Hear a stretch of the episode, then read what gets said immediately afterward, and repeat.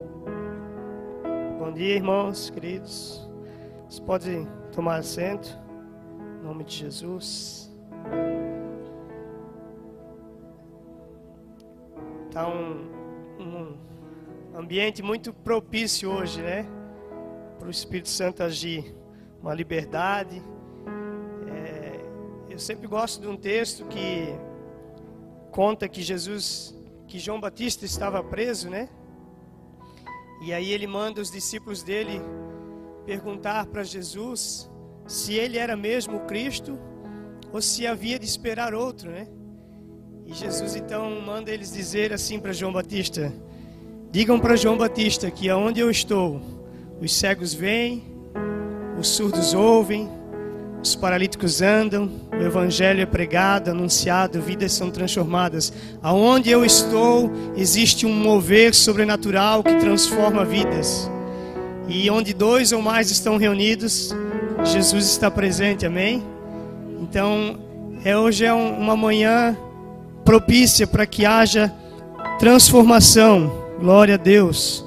Eu quero falar sobre três tipos, sobre fé, na verdade é algo que Deus vem falando comigo há, há uns meses já, e principalmente um mês e meio para cá, sobre fé, falando muito sobre fé, sobre, sobre o Evangelho ser o poder de Deus.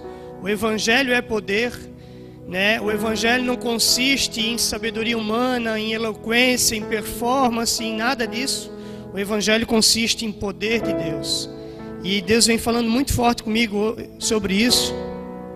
Existem três tipos de fé: a fé natural, pelo menos três, né? A fé natural, a fé salvífica e a fé sobrenatural. A fé natural é aquela que você, que eu, por exemplo, coloquei o relógio para despertar hoje de manhã e eu acreditei, fui dormir acreditando que ele ia despertar. Então é uma fé natural. É, a fé salvífica é aquela que que a gente recebe a salvação. É, a salvação, ela é, é dom de Deus. A salvação, ela vem por meio da fé. Ou pela graça sois salvos, mediante a fé, por meio da fé. Né? Isso não vem de vós, é dom de Deus. Então essa é a fé salvífica. E a fé sobrenatural é aquela fé que move o coração de Deus, que move a mão de Deus, né, a, a favor do seu povo. Amém? Então é, é sobre essa fé que eu quero falar um pouquinho. É, por que, que eu quero falar de fé? Por que, que Deus tem falado isso comigo? Porque o oposto da fé é a incredulidade, correto? E a incredulidade impede o agir de Deus. E a gente vai ver isso desde os evangelhos, quando Jesus ele, ele é batizado no Rio Jordão, Aí depois ele é levado para o deserto para ser tentado, ele vence Satanás, ele sai no poder do Espírito. Aí ele vai para Galiléia, começa a pregar, começa a libertar, é, é, curar enfermos, expulsar demônios, começa a fazer sinais e maravilhas. E ele chega em Nazaré e a Bíblia diz que ele não pôde fazer muitos milagres ali por causa da incredulidade do povo. A gente vê também é, quando Jesus sobe com Pedro, Tiago e João no Monte da Transfiguração. Aí lá, né, aparece Moisés e Elias, uma nuvem de glória, a voz de Deus então vem e fala: Esse é o meu filho amado em quem me comprazo, a ele ouvi. Né? Aparece Moisés e Elias, Moisés representando a lei, Elias representando os profetas, era a Bíblia do judeu, a lei e os profetas, a Bíblia do Antigo Testamento. E Deus vem ali no meio e diz: Olha, a lei foi importante, os profetas tiveram seu propósito, mas esse é o meu filho, a ele ouvi daqui em diante. E aí eles querem construir barraquinhas lá para, né? Pedro diz assim: "Ah, Senhor, deixa a gente construir uma tenda para ti, uma para Moisés e para Elias. A gente é humilde, a gente pode ficar aqui no relento mesmo, mas deixa a gente fazer uma tendinha para vocês." Eles não entenderam o que Jesus estava ensinando. E eles descem dali e encontram um homem com o seu filho que tinha um espírito maligno, estava possuído, que esse espírito jogava ele no fogo, jogava ele na água, tentava matar o filho dele.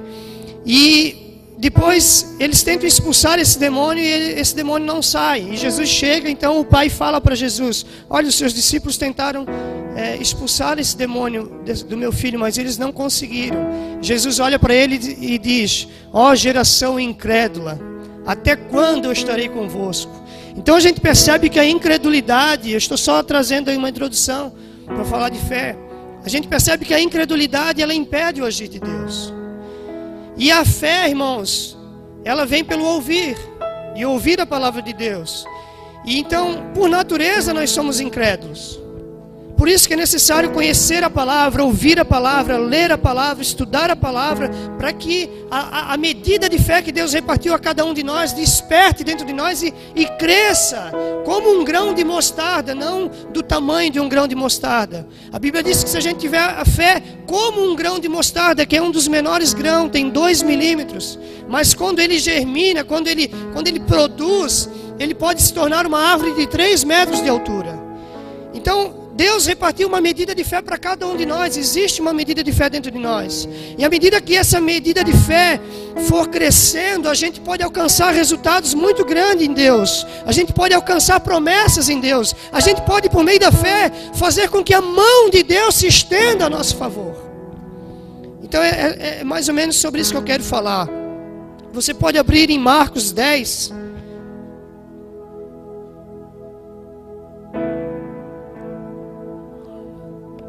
Marcos capítulo 10. Um texto que eu gosto muito. Versículo 46 ao 51.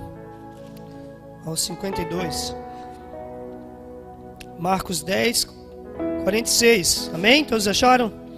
Vou ler então ler aqui na minha revista corrigida, tá? Se você não tiver Bíblia, pode acompanhar ali. Mas deixa a sua Bíblia aberta, a gente vai ficar um pouquinho em cima desse texto. Diz assim: Depois foram para Jericó. E saindo ele de Jericó com seus discípulos, uma grande multidão, e uma grande multidão. Bartimeu, o cego, filho de Timeu, estava sentado junto ao caminho mendigando. E ouvindo que era Jesus de Nazaré, começou a clamar e a dizer: Jesus, filho de Davi, tem misericórdia de mim. E muitos o repreendiam para que se calasse, mas ele clamava cada vez mais: Filho de Davi, tem misericórdia de mim. E Jesus, parando, disse que o chamassem. E chamaram o cego, dizendo-lhe: Tem bom ânimo, levanta-te, que ele te chama. E ele, lançando de si a sua capa, levantou-se e foi ter com Jesus. E Jesus, falando, disse-lhe: Que queres que eu te faça? E o cego lhe disse: Mestre, que eu tenha vista. E Jesus lhe disse: Vai, a tua fé te salvou. E logo viu e seguiu Jesus pelo caminho. Amém? O versículo 46 diz que foram para Jericó. E saindo ele, Jesus, né, de Jericó com seus discípulos, uma grande multidão, e uma grande multidão, Bartimeu cego estava sentado à beira do caminho. É, Naquela época existiam duas Jericós. Existia a Jericó antiga, que estava em ruínas, a Jericó do tempo de Josué, a qual ele rodeou o povo de Israel por sete vezes o muro de Jericó e o muro foi ao chão.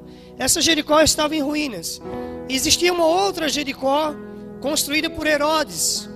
Essa Jericó continha salas de reuniões, anfiteatros, continha ali é, comércios, era a última, era a última parada do povo até Jerusalém, antes de ir para Jerusalém para a festa da Páscoa. Era a última parada do povo. O povo parava ali, descansava, se reabastecia e subia um caminho de mais ou menos um quilômetro até Jerusalém. E era a última vez que Jesus passava por Jericó.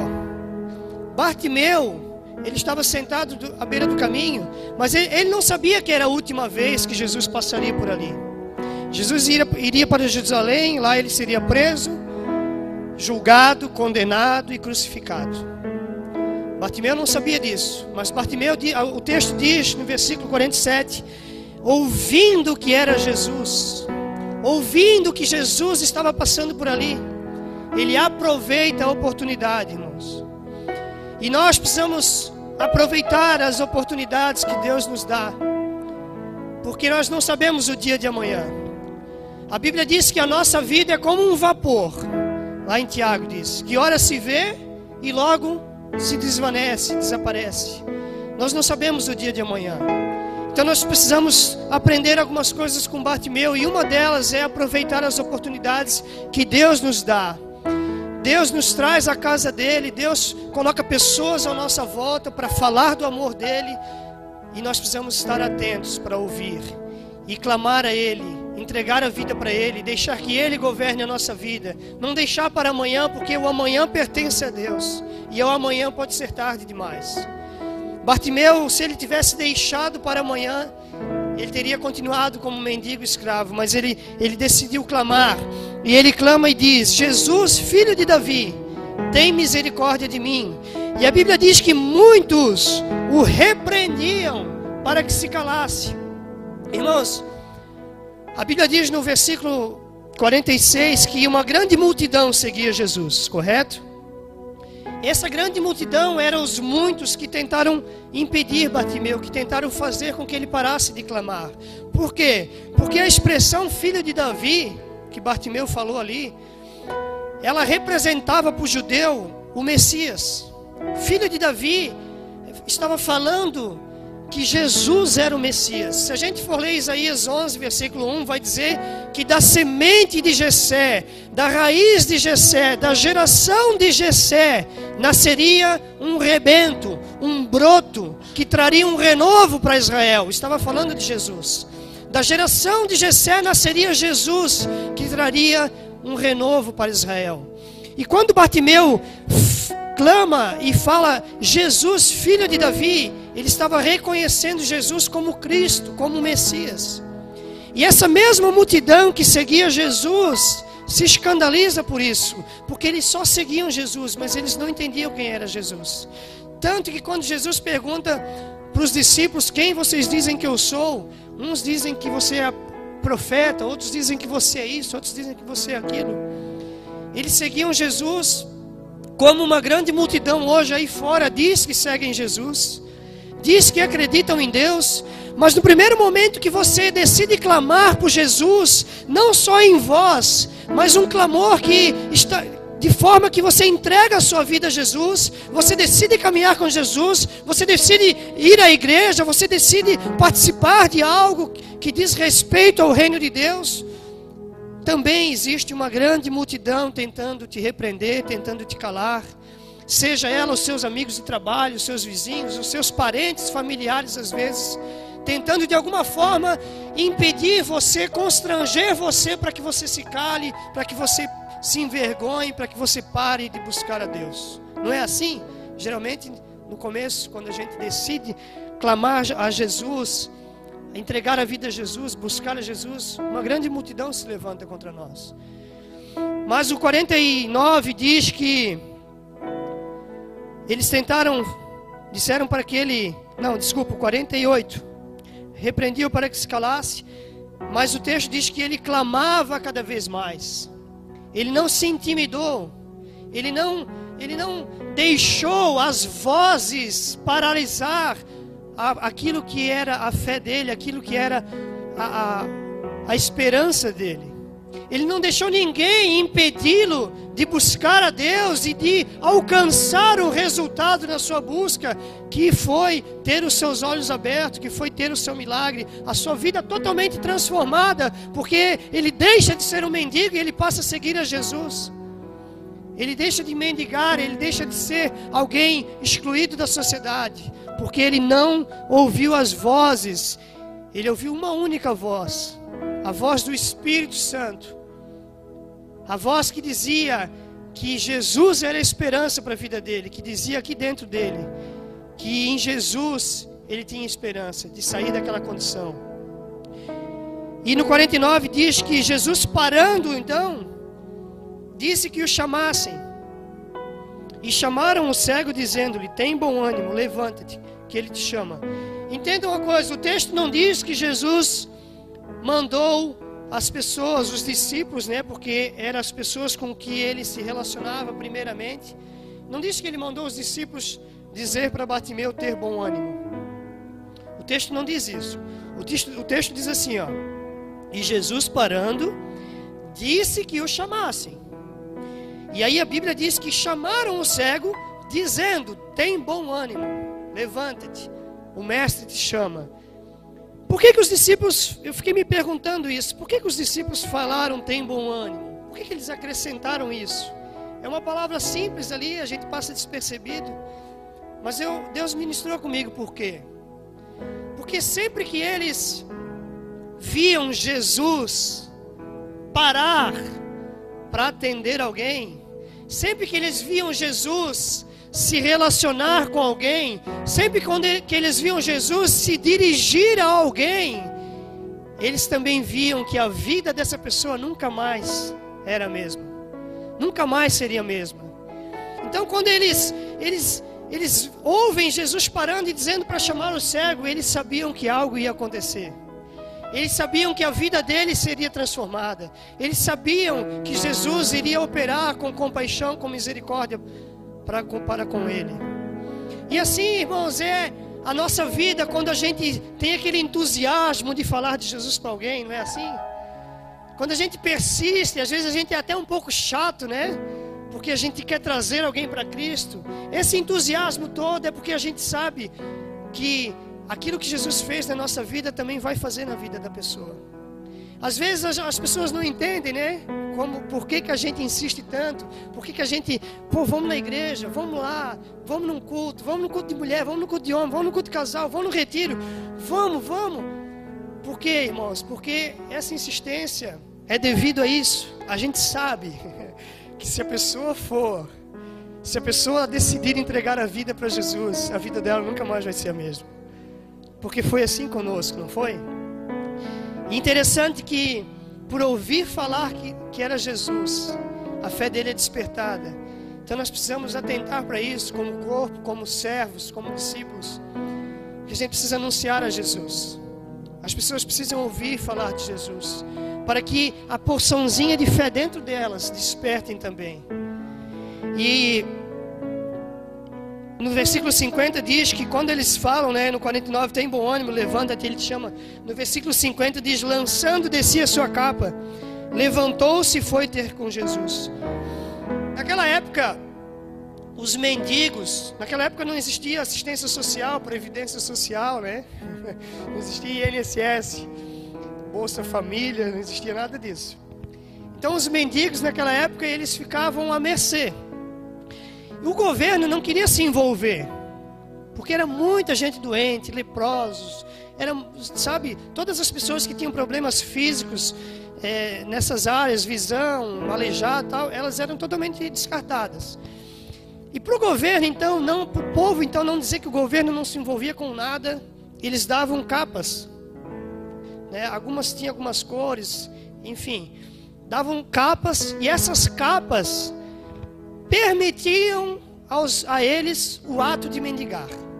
Essas capas era como que um acesso a eles para que eles pudessem então mendigar às portas da cidade, às be à beira do caminho, sem que os soldados maltratassem eles, enfim, mesmo assim eles ainda eram muito maltratados.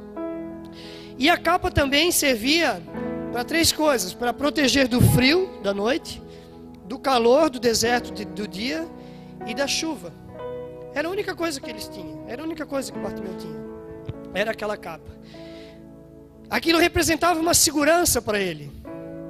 Mas quando ele ouve que Jesus podia mudar a vida dele, quando ele ouve que Jesus era o Messias, havia rumores de Jesus naquela época por todo canto, pelos milagres que Jesus fazia, pela transformação, por, pelas pessoas que tinham as suas vidas tocadas e transformadas por onde Jesus passava. E ele vê uma oportunidade então de se lançar e clamar a Jesus, ele lança de si a capa. Irmãos, essa capa trazendo para nós fala da nossa segurança. A gente se apoia em muitas coisas hoje, que às vezes nos impede de ir a Deus. A gente, a gente se apoia em religiosidade, a gente se apoia em, em, em crenças que aprendemos. Ah, eu nasci assim, aprendi assim, eu vou morrer assim. Infelizmente, o inferno está cheio de gente assim também. Porque não se dobra, não se rende, não, não, não se abre para algo novo, fica preso a essas coisas que porque traz uma segurança, mas é necessário, irmão, se lançar às vezes. É necessário renunciar aquilo que, que te dá segurança para viver algo novo. Porque às vezes, se você não fizer isso, você vai continuar no mesmo lugar que você está. E ele lança de si, ele vai ter com Jesus. E Jesus então pergunta para ele: O que tu queres que eu te faça? Jesus sabia que ele era cego. Mas Jesus pergunta: O que tu queres que eu te faça? Isso só fala uma coisa para mim: que Jesus quer se relacionar com a gente. Jesus quer ouvir a nossa voz. A Bíblia diz que a, a, Ele sabe o que vamos falar antes mesmo de nós pronunciar. E aí a gente podia dizer: então para que, eu preciso falar? Porque Ele faz questão de ouvir. Ele quer ouvir a sinceridade do nosso coração. Irmãos, aquelas orações que você faz lá no seu travesseiro molhado, mas são sinceras, elas foram ouvidas antes mesmo de você fazê-las. Porque Deus quer a sinceridade do coração. E quando a gente se quebranta, quando a gente expressa a nossa sinceridade, querido, a Bíblia diz que Deus não rejeita um coração contrito e quebrantado. Então é necessário expressar da forma mais simples possível os nossos sentimentos, aquilo que nós estamos vivendo, pensando, sonhando, passando por um problema, uma dificuldade, é necessário expressar isso para Deus. Deus quer ouvir isso de nós. E eu tenho certeza que Ele vai responder, porque Ele não rejeita um coração contrito e quebrantado. Ele não lança fora nenhum que vai a Ele. E Bartimeu então expressa isso e Jesus diz: Vai, a tua fé te salvou. E logo ele segue Jesus pelo caminho. Entenda que no versículo 51 ele diz: Mestre, o que queres que eu te faça? Ele diz: Mestre, que eu tenha vista. A palavra mestre é Rabi, Rabone. Ela é, é usada para para expressar devoção ao seu Senhor. E Bartimeu expressa isso a Jesus antes mesmo dele receber a cura. Porque ele cria que ele era o Messias, então ele não, ele não precisava nem ser curado, ele iria continuar crendo que ele era o Messias. Ele não precisava receber milagre nenhum para acreditar em Jesus, ele acreditava porque ele teve a revelação que Jesus era o Filho de Deus. E às vezes, e, e, diz que ele recebe então a cura e segue Jesus, e, e, a gente ouve muito isso falar, porque é uma realidade. Quantas pessoas às vezes buscam Jesus por interesses e de alguma forma, por misericórdia, bondade, até alcançam algumas coisas e depois abandonam Jesus. E deixam, esquecem daquilo que Jesus fez, ou às vezes estão até caminhando com Jesus, mas pensam em desistir por causa que, do tamanho das lutas que têm vivido, no nível de frieza espiritual, enfim, por vários motivos pensam em desistir. Eu não sei você, mas eu já pensei em desistir várias vezes. É, mas Deus sempre me deu uma razão de continuar. Porque vale a pena, irmãos. Vale a pena continuar. Ontem o pastor Léo pregou sobre isso, sobre esperança. Vale a pena perseverar, vale a pena insistir, vale a pena lutar, vale a pena porque eu sou prova viva de que vale a pena, irmãos. Aquela canção que o Júnior cantou, você me libertou e me curou. Vale a pena, irmãos. Eu era uma pessoa que poderia estar morta ou presa porque eu era dependente químico, usuário de crack, há oito anos atrás. Mas eu perseverei e valeu a pena, irmãos. Vale a pena, irmãos.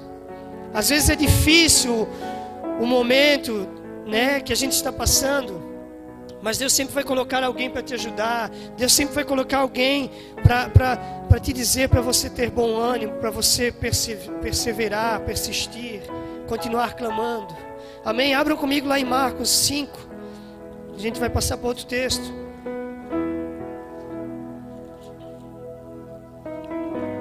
É um texto muito conhecido também.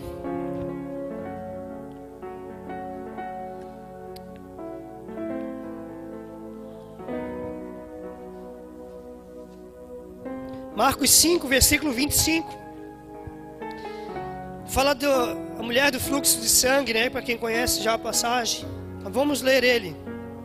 Marcos 5, 25 diz: Certa mulher que havia 12 anos tinha um fluxo de sangue e que havia padecido muito com muitos médicos e despedido, vendido tudo quanto tinha, nada lhe aproveitando isso, antes indo de mal a pior. Ouvindo falar de Jesus, veio por detrás entre a multidão e tocou nas suas vestimentas. Porque dizia consigo: Se tão somente tocar nas suas vestes, sararei. E logo lhe secou a fonte de seu sangue, e sentiu no seu corpo estar já curada daquele mal. E logo Jesus, conhecendo que a virtude de si mesmo saíra, voltou-se para a multidão e disse: Quem tocou nas minhas vestes?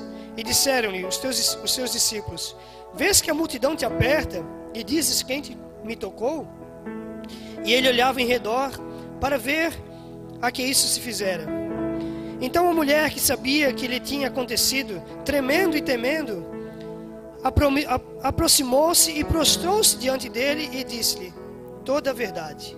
E ele lhe disse: Filha, a tua fé te salvou. Vá em paz e ser curada desse mal. O texto começa dizendo: certa mulher.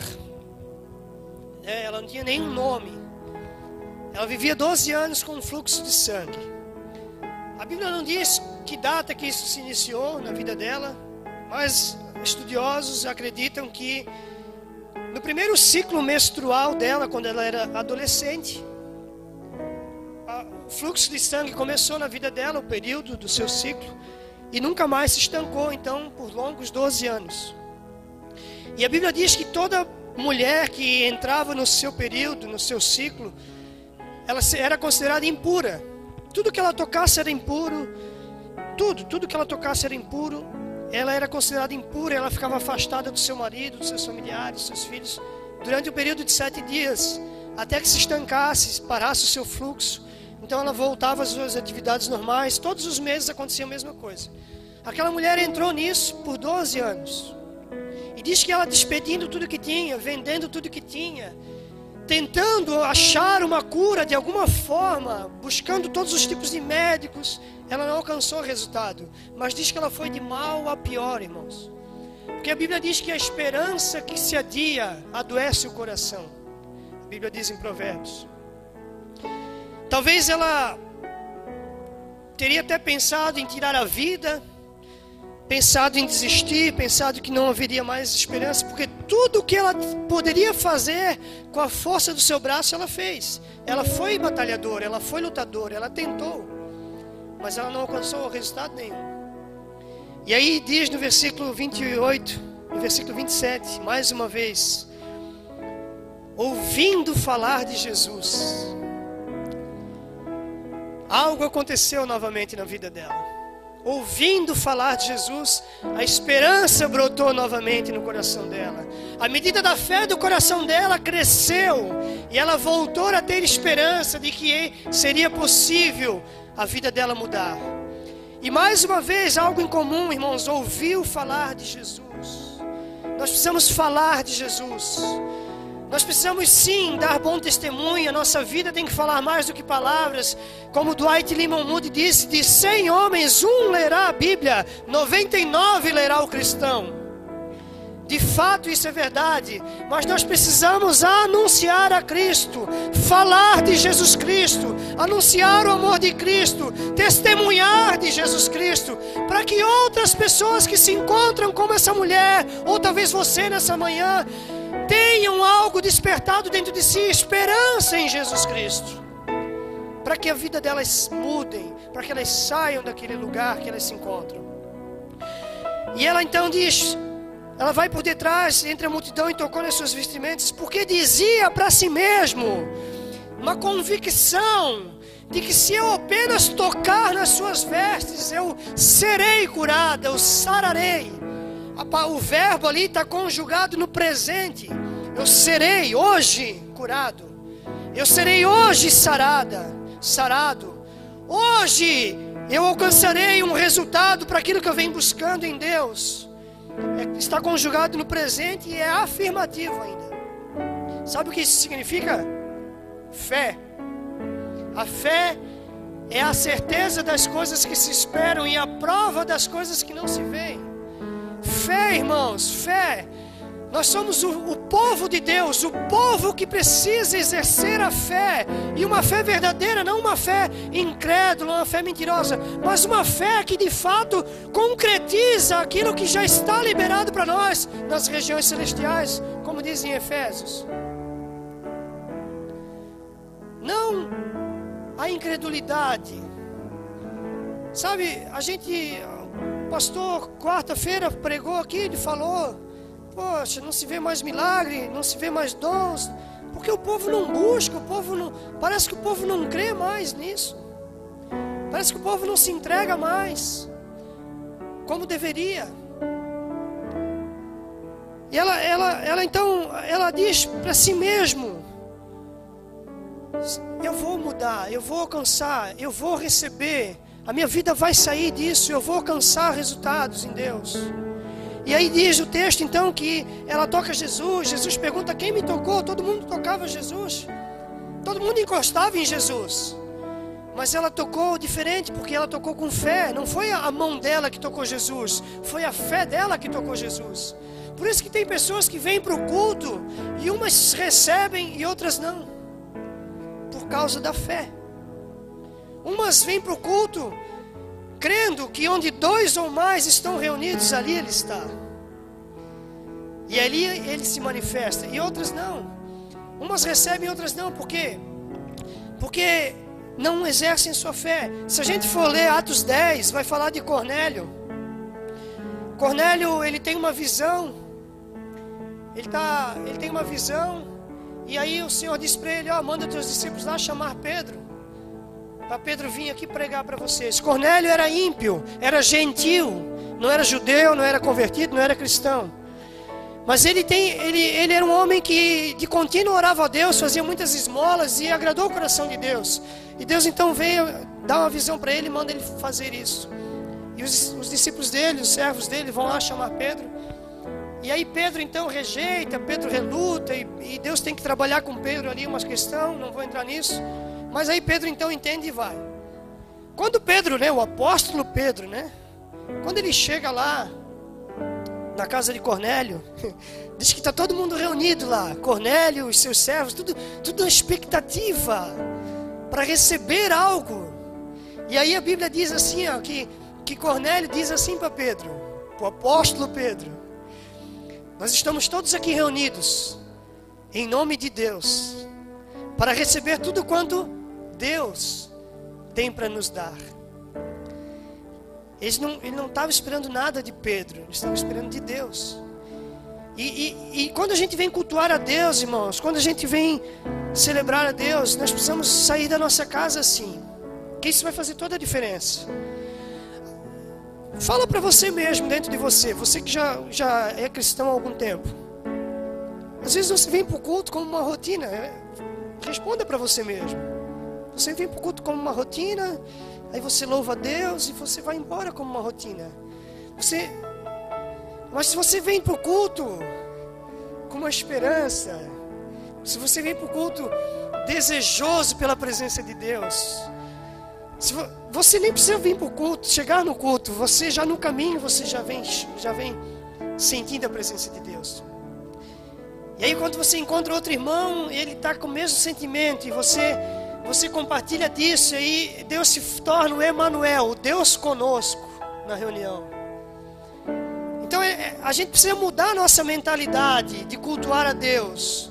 Um culto racional, a Bíblia diz, o culto racional é isso, eu estou indo adorar o meu Senhor, eu estou indo cultuar o meu Senhor, e onde eu estou, e, e, e onde dois ou mais estão, Jesus está, e onde Jesus está acontece moveres sobrenaturais.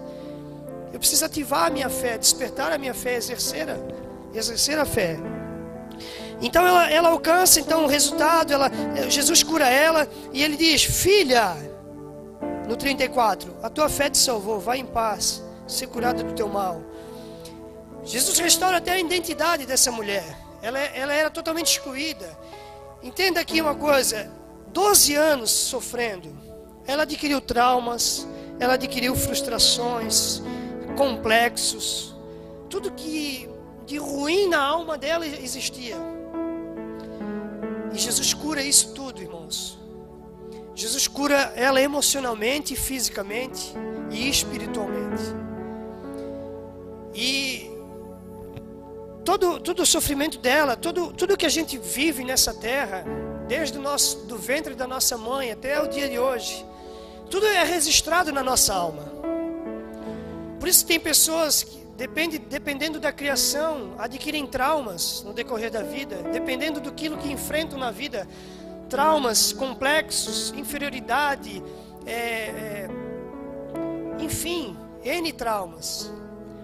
Isso tudo é registrado na alma. E Jesus quer curar isso em nós, sarar isso em nós, para que a gente viva uma vida plena. Então, aquela pessoa às vezes ela tem insegurança, porque lá na infância dela, ela nunca foi colocada à prova, ela nunca foi é, deixada cair, tropeçar, aprender com a vida. Sempre alguém fez algo por ela, sempre alguém cuidou. Né? Isso serve para os pais hoje, para não ser super protetores.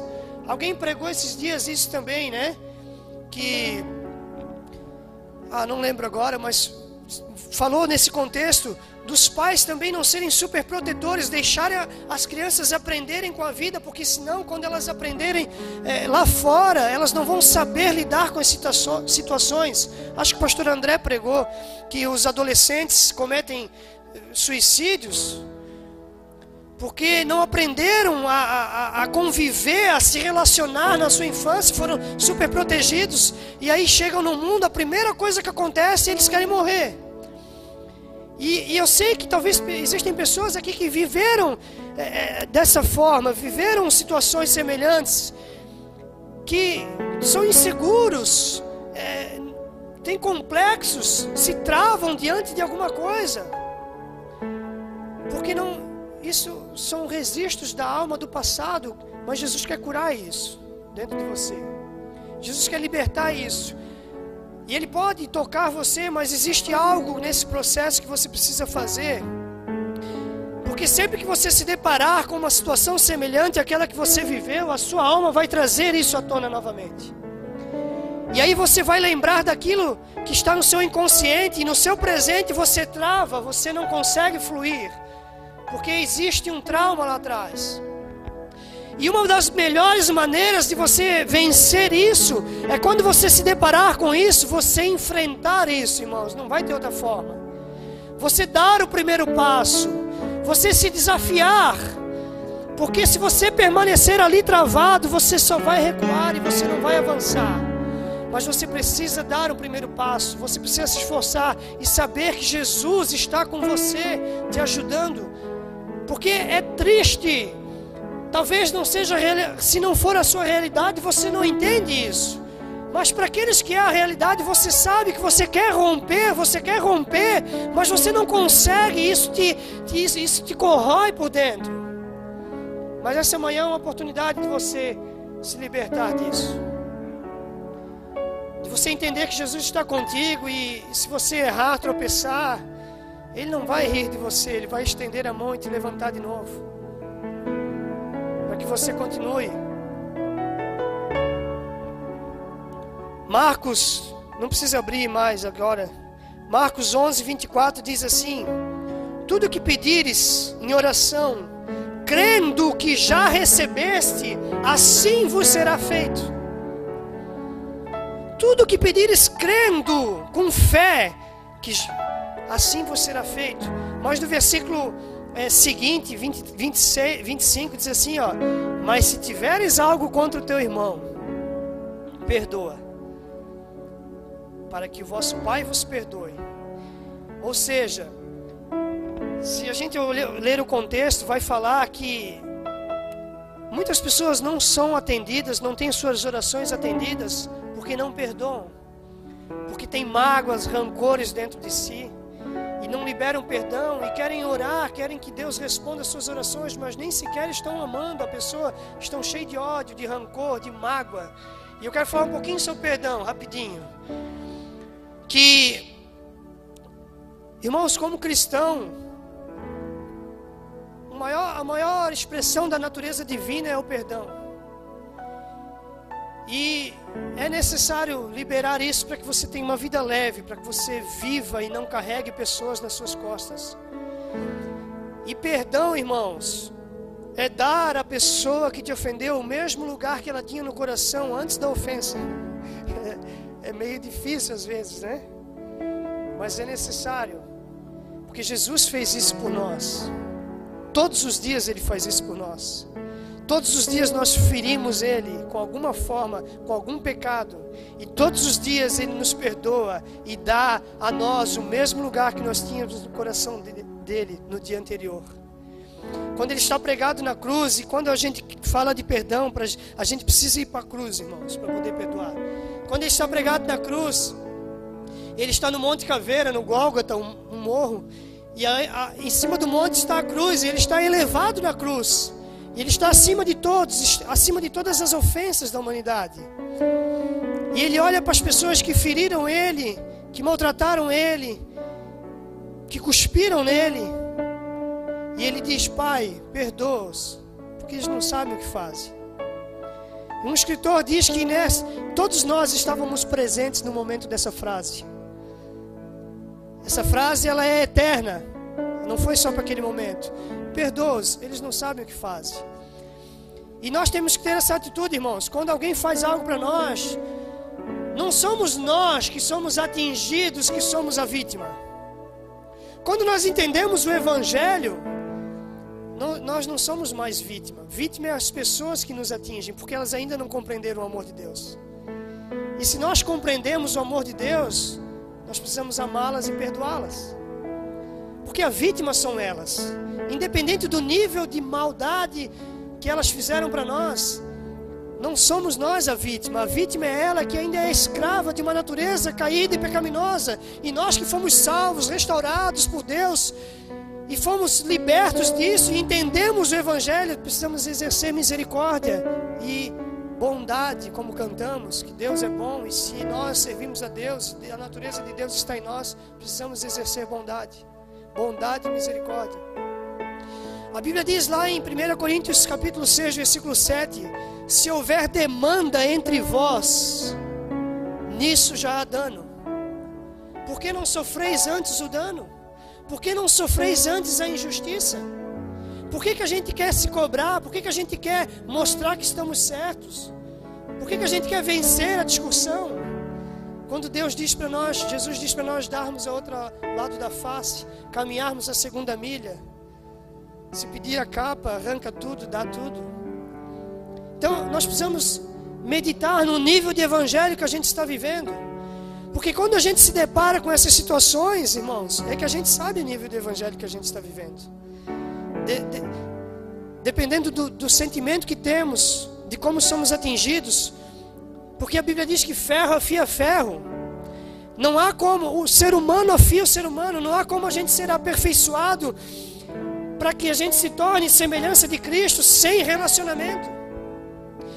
O relacionamento nos, nos aperfeiçoa, porque ali nós somos confrontados, nós somos é, atingidos nas, nas nossas fraquezas, e ali é o momento de exercer então o Evangelho, a prática do Evangelho.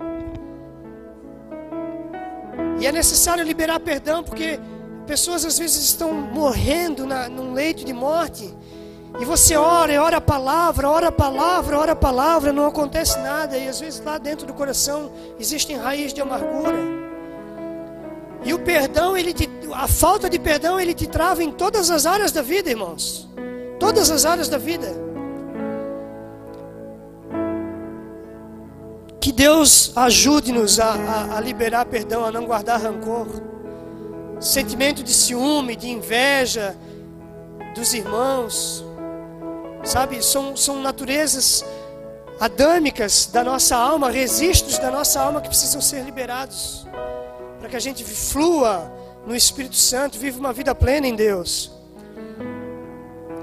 Tiago diz: Pedis e não recebeis, porque pedis mal, para gastar com seus próprios deleites. Pedis, sabe o que? Deixa eu traduzir esse versículo: Pedis e não recebeis, porque pedis mal. Pedis e não recebeis, porque os pedidos de vocês estão baseados nas suas vaidades. Os pedidos de vocês são baseados em vaidades, para gastar com seus próprios deleites. Isso é muito sério. A maioria das nossas orações é da oração do povo cristão hoje, da pouca oração do povo cristão, é baseada em pedidos. Um dia eu estava, fui fazer uma vigília, eu acho que eu falei isso na última vez que eu preguei. Fui fazer uma vigília para os alunos de teologia da época. E aí no caminho eu, eu queria uma, Deus me dá uma palavra, né, para dar na vigília, tinha que dar uma palavra, queria um versículo, uma coisa breve, mas eu não quero eu queria que tu me dê algo, que ministre algo comigo, Senhor. E no caminho eu estava andando de carro. E aí me veio o texto de Jeremias. É, Buscar-me-eis e me achareis quando me buscares de todo o coração. E aí eu comecei a pensar e, e, e eu faço muitas perguntas para Deus, assim, para entender algumas coisas. Senhor, o que é buscar de todo o coração? Porque eu quero aprender isso, porque eu quero te, te receber. Então, quanto antes eu aprender como é buscar de todo o coração, para mim melhor, porque daí, quanto antes eu vou desfrutar da tua presença. E a Bíblia diz: clame a mim, anunciar coisas grandes e ocultas que não sabes. Eu disse: eu quero viver, eu quero saber essas coisas ocultas aí, Senhor.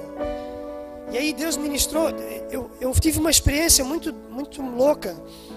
É como se eu fosse elevado do carro. Eu continuei dirigindo, não sei como é que foi. Mas é como se eu fosse elevado assim, sabe? Quando você vê um filme que, que a pessoa sai do planeta e o planeta Terra vai ficando assim pequeno no espaço. É como se eu fosse elevado assim e eu visse o, planeta Terra de cima assim.